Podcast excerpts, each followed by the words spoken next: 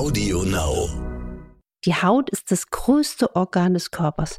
Wir sollten prüfen, wie wir mit ihr umgehen, äußerlich wie innerlich.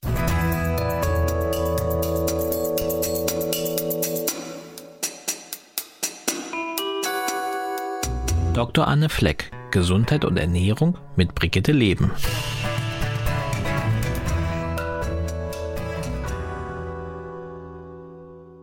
Es gibt so viele tolle Beispiele, was man alles machen kann. Veilchenwasser gegen Hautunreinheiten, Efeuwickel gegen Zellulitis, Meerfenchelextrakt gegen Hautalterung. Also Naturkosmetik erkennt man daran, dass ihre Bestandteile eine Einladung auf die grüne Wiese sind oder sein können. Vor allem aber erkennt man es daran, was sie nicht enthält, nämlich gesundheitlich fragwürdige oder ökologisch bedenkliche chemisch-systematische Stoffe wie Silikone oder Emulgatoren, Konservierungsstoffe. Sollte man seine Kosmetik essen können und wirkt Naturkosmetik wirklich so zuverlässig? Das ist unser Thema heute. Und wir, das bin ich, Dr. Anne Fleck, genannt Doc Fleck, Ärztin für Vorsorge, Ernährungsmedizin und funktionelle Medizin, die den Menschen am besten schon von Kindesbeinen an gesund erhalten will. Und Maike Dinklage von der Brigitte und der Brigitte Leben. Anne, du schreibst ja in deinem Energy-Buch und der, der Satz ist mir echt hängen geblieben, Kosmetik sollte man essen können. Geht das so konsequent und so weit, dass man wirklich alle Bereiche seiner Beauty-Routine mit organischen, essbaren Produkten ersetzen könnte? Also so krass würde ich es jetzt nicht sehen, aber was ich mit diesem Satz im Buch ausdrücken wollte, war der, wir gehen viel zu unbedacht damit um, was wir uns alles auf die Haut schmieren. Und die Haut ist ja ein Riesenorgan, ein Riesen, ein, ein, ein, ein, ein, ein Filter. Und sie nimmt genauso auf wie unsere Nase, unsere Augen, unsere Mundhöhle. Und wir haben einen riesen Kontakt zum Äußeren. Und die Haut ist einfach, finde ich, noch viel zu vernachlässigt, wie viel wir über die Haut aufnehmen an toxischer Last. Ich will jetzt hier gar keine Hysterie schüren, im Gegenteil, aber einfach das, die Aufmerksamkeit dahin lenken, nicht unbedarft jeden Krempel auf die Haut schmieren, bloß weil er jetzt gut riecht oder weil es sich gut anfühlt. Und was auch in diesem Satz steckt, ist der Gedanke, man kann ja bestimmte Produkte auf die Haut auftragen. Und man hat jetzt ja natürlich auch nicht die Zeit, sich jeden Tag hier Gürkchen und Avocado zu raspeln und das auf die Haut zu legen. Die Zeit hat kaum jemand. Ähm, aber gesunde Haut und Hautpflege kommt von innen auch ganz wesentlich. Also, und man muss sich auch immer fragen, egal welche Creme man zum Beispiel benutzt oder was man aufträgt, erreicht das überhaupt bestimmte Haut Schichten. Deswegen ist es so wichtig, die Haut auch von innen zu nähren. Und das drückt dieser ganze Satz aus. Achten, was benutzt man, um die Haut zu pflegen. Da ein bisschen kritischer sein, mehr hinterfragen, sich auf die Reise machen, auch sich, finde ich, berechtigterweise sagen, nee, also Mikroplastik möchte ich nicht fördern. Auch nicht in dem, was ich jeden Tag ähm, zum Beispiel als, als Kosmetikprodukt verwende. Heißt Naturkosmetik dann eigentlich auch, dass die Stoffe zellulär anders aufgenommen werden? Also nicht nur, dass sie bestimmte Bestandteile nicht enthalten, sondern dass auch der Körper anders damit umgeht, weil ähm, eben bestimmte ähm, Stoffe, die vielleicht eine Reaktion beschleunigen würden oder eine Weichheit herstellen würden, dann einfach nicht drin sind.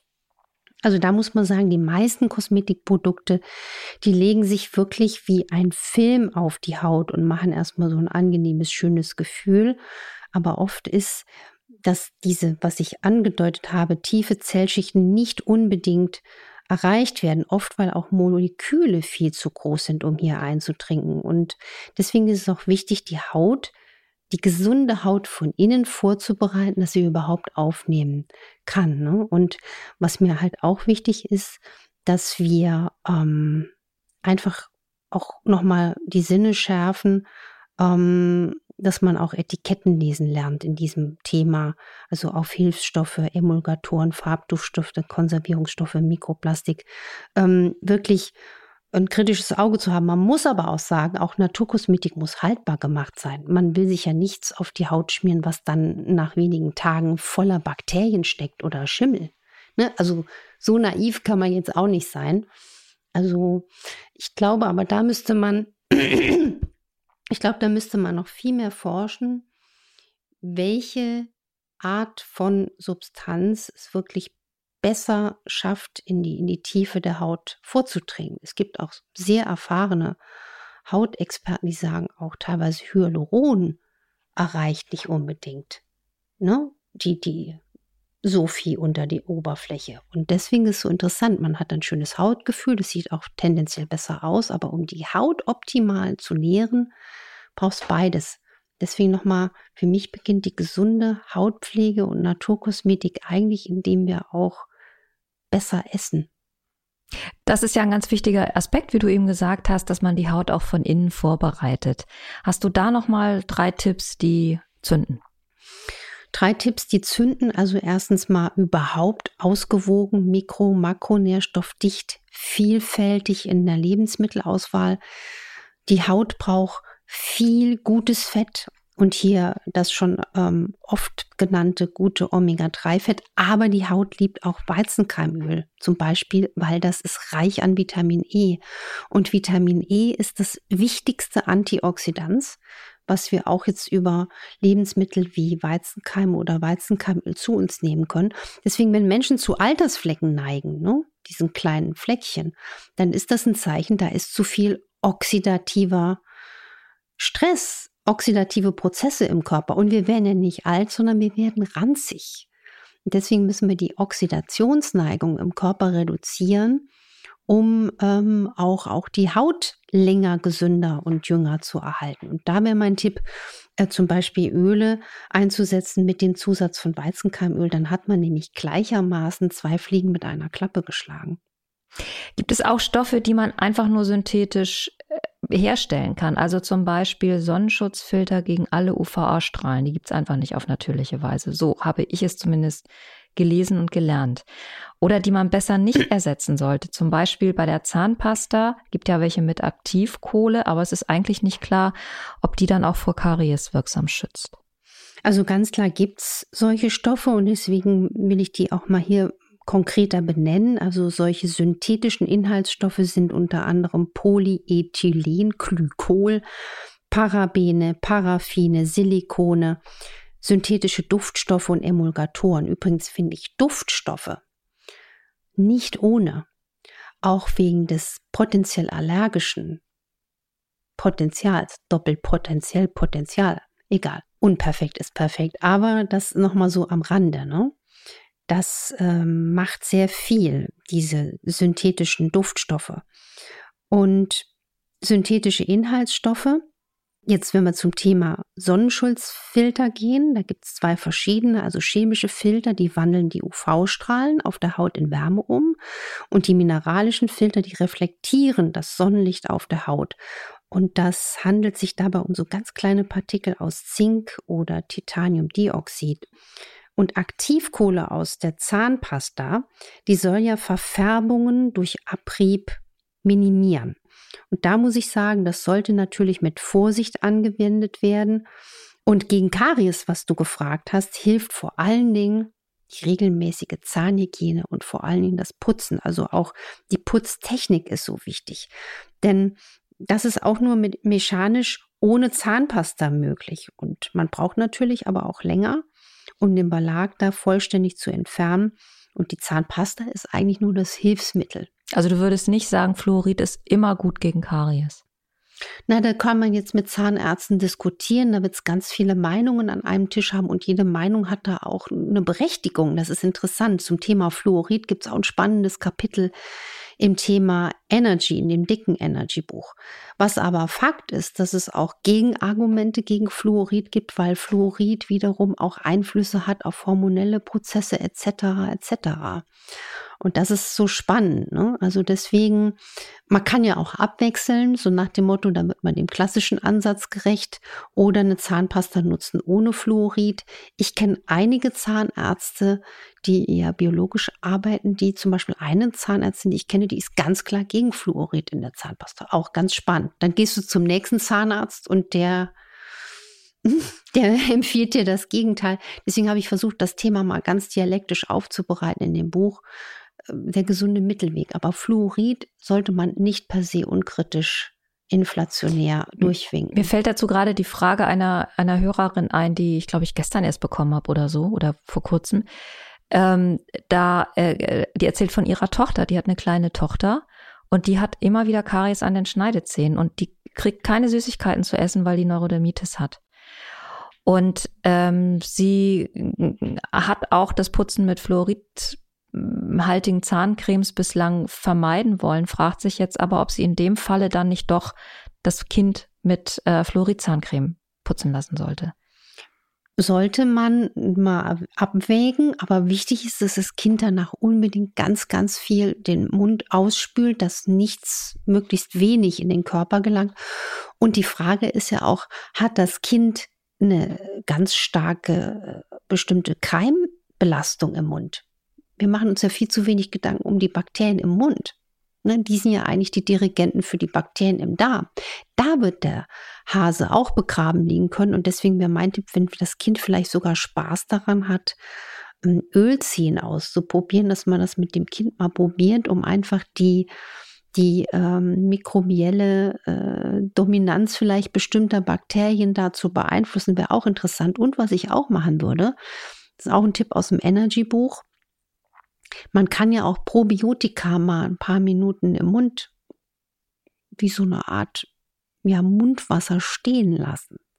Also Probiotika entweder in einer Kapsel aufmachen oder aus einer Tüte in Wasser auflösen und dann mal wirklich, so lang wie das Kind das aushält, ähm, das im Mund halten. So kann man auch seine Mundflora positiv beeinflussen. Sind alle und, und noch was. Wow, mir fällt gerade noch was ein. Yeah. Mir fällt gerade was richtig Gutes ein. Ein Kapitel, was ich nicht ins Energy-Buch geschrieben habe, was ich rausoperiert habe, weil ich Sorge hatte, ich hatte nur vier, fünf Studien dazu. Und dann kommen wieder so die Geister, die sagen, da gibt es noch nicht genug Studien dazu, das kann man doch dann nicht schreiben und so.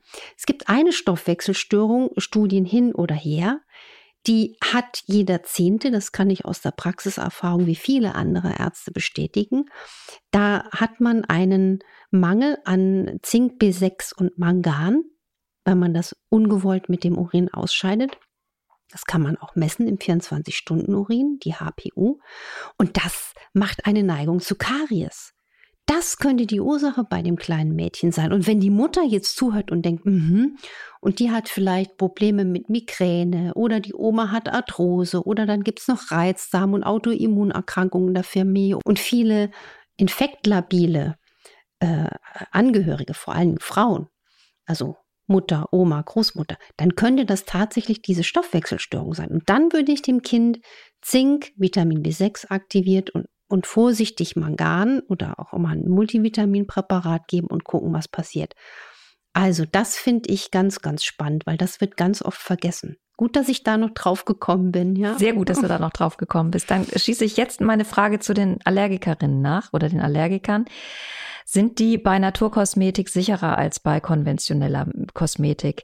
Ähm, weil auf der anderen Seite können ja auch natürliche Duftstoffe oder Pflanzenextrakte eben Allergien auslösen. Also von Annika weiß man das, man weiß es aber auch von Ringelblume. Richtig. Also da haben beide Rubriken sozusagen das Potenzial, Allergien zu fördern, das muss man sagen. Allerdings äh, ganzheitlich gesehen macht natürlich je mehr schwere Last auf der Haut liegt, die sie erstmal resorbieren, bearbeiten muss, also große Moleküle, wahrscheinlich auch die, das Immunsystem der Haut anders über die Zeit. Insofern ist weniger mehr, aber man muss ganz klar sagen, zum Beispiel ätherische Öle wie Bergamott, Teebaum, Eukalyptus und Zitrusöl oder Peru-Balsam, Wollwachsalkohole oder Lanonin und Propolis die können Allergien in Naturkosmetik hervorrufen. Also diese Schlagworte mal ein bisschen merken. Und man muss aber ganz klar sagen, wie ich eben angedeutet hatte, auch normale Kosmetik kann durch die synthetischen Zusatzstoffe und vor allen Dingen Duftstoffe genauso Allergien hervorkitzeln, also abwägen. Und auch weniger ist mehr. Die Haut braucht nicht Tonnen. Ja, ich dachte, da kommt noch. da kommt noch was. Da kommt Tonne. Bumm. Nee, da die, die kommt erstmal nichts. Ja. Nochmal als äh, unsere als letzte Frage an dich nochmal speziell im Anti-Age-Bereich. Was sind für dich da so die Helden in der Naturkosmetik? Also mir fällt da zum Beispiel das Q10 ein. Also das, das ist wirklich belegt, auch gerade für Q10 oder jetzt auch gerade Astaxanthin etc. Was ich spannend finde, also diese Effekte sind da. Was aus meiner Erfahrung ganz, ganz interessant ist, wenn der Körper zusätzlich gut versorgt ist mit Mikronährstoffen, vor allen Dingen mit Vitamin C, dann hat das eine massiv positive Auswirkung auf die Kollagenbildung und das Bindegewebe. Warum? Weil Vitamin C ist antioxidativ, also antiranzig. Und das ist ähm, eine ganz wichtige Botschaft. Auch, auch Kollagen, gutes Eiweiß ist auch wichtig für eine gute Hautversorgung, weil die Haut muss sich ja immer wieder schnell regenerieren. Das ist auch spannend für die Ernährung im höheren Alter, dass man dann nicht nachlässig wird, sich mit hochwertig, qualitativ hochwertigen Eiweißen und ausreichenden Eiweißen zu versorgen. Wenn man mit Anne Fleck über Naturkosmetik spricht, landet man auch bei der Kosmetik von innen heraus. Ich merke gerade, wir sind so ein bisschen weiter weg meandert.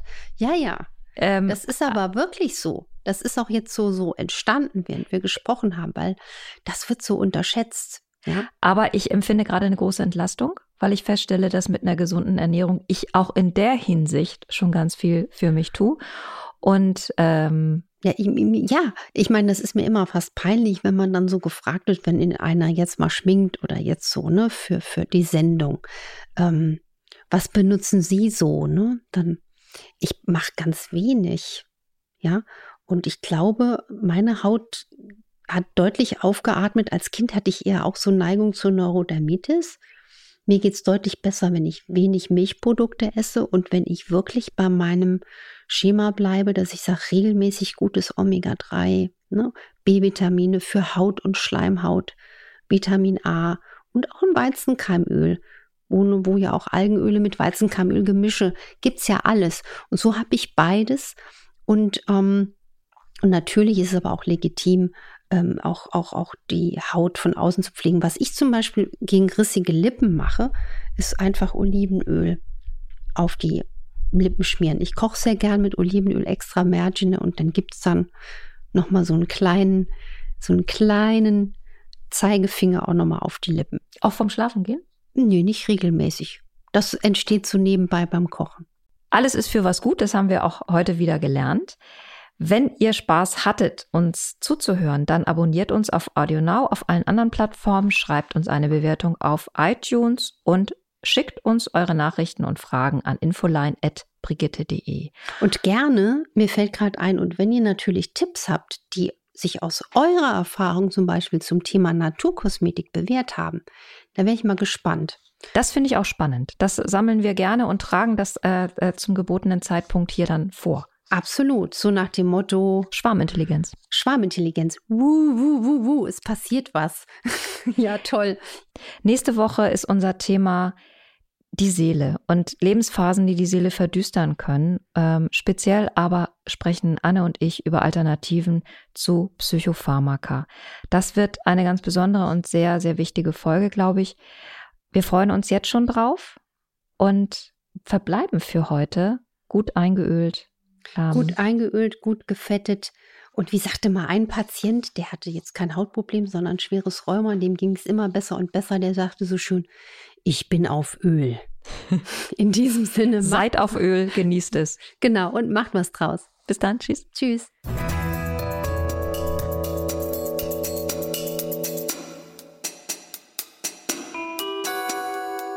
Dr. Anne Fleck, Gesundheit und Ernährung mit Brigitte Leben.